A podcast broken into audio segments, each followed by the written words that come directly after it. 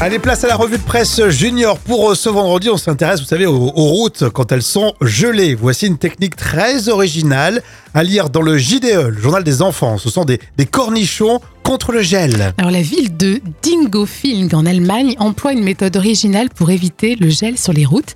Alors au lieu de répandre sur la chaussée du sel de déneigement, eh bien on y déverse de l'eau de cornichons. Mais ça vient d'où cette histoire Non, mais ça ça vient d'où cette idée C'est récupéré dans une usine locale qui produit des, des cornichons en bocaux. Ah. Alors, c'est moins cher et cela permettrait d'économiser jusqu'à 180 tonnes de sel et près d'un million de litres d'eau par an quand même. hein. Ouais, non, bien. Alors sachez aussi que pour l'environnement, certaines villes interdisent le sel.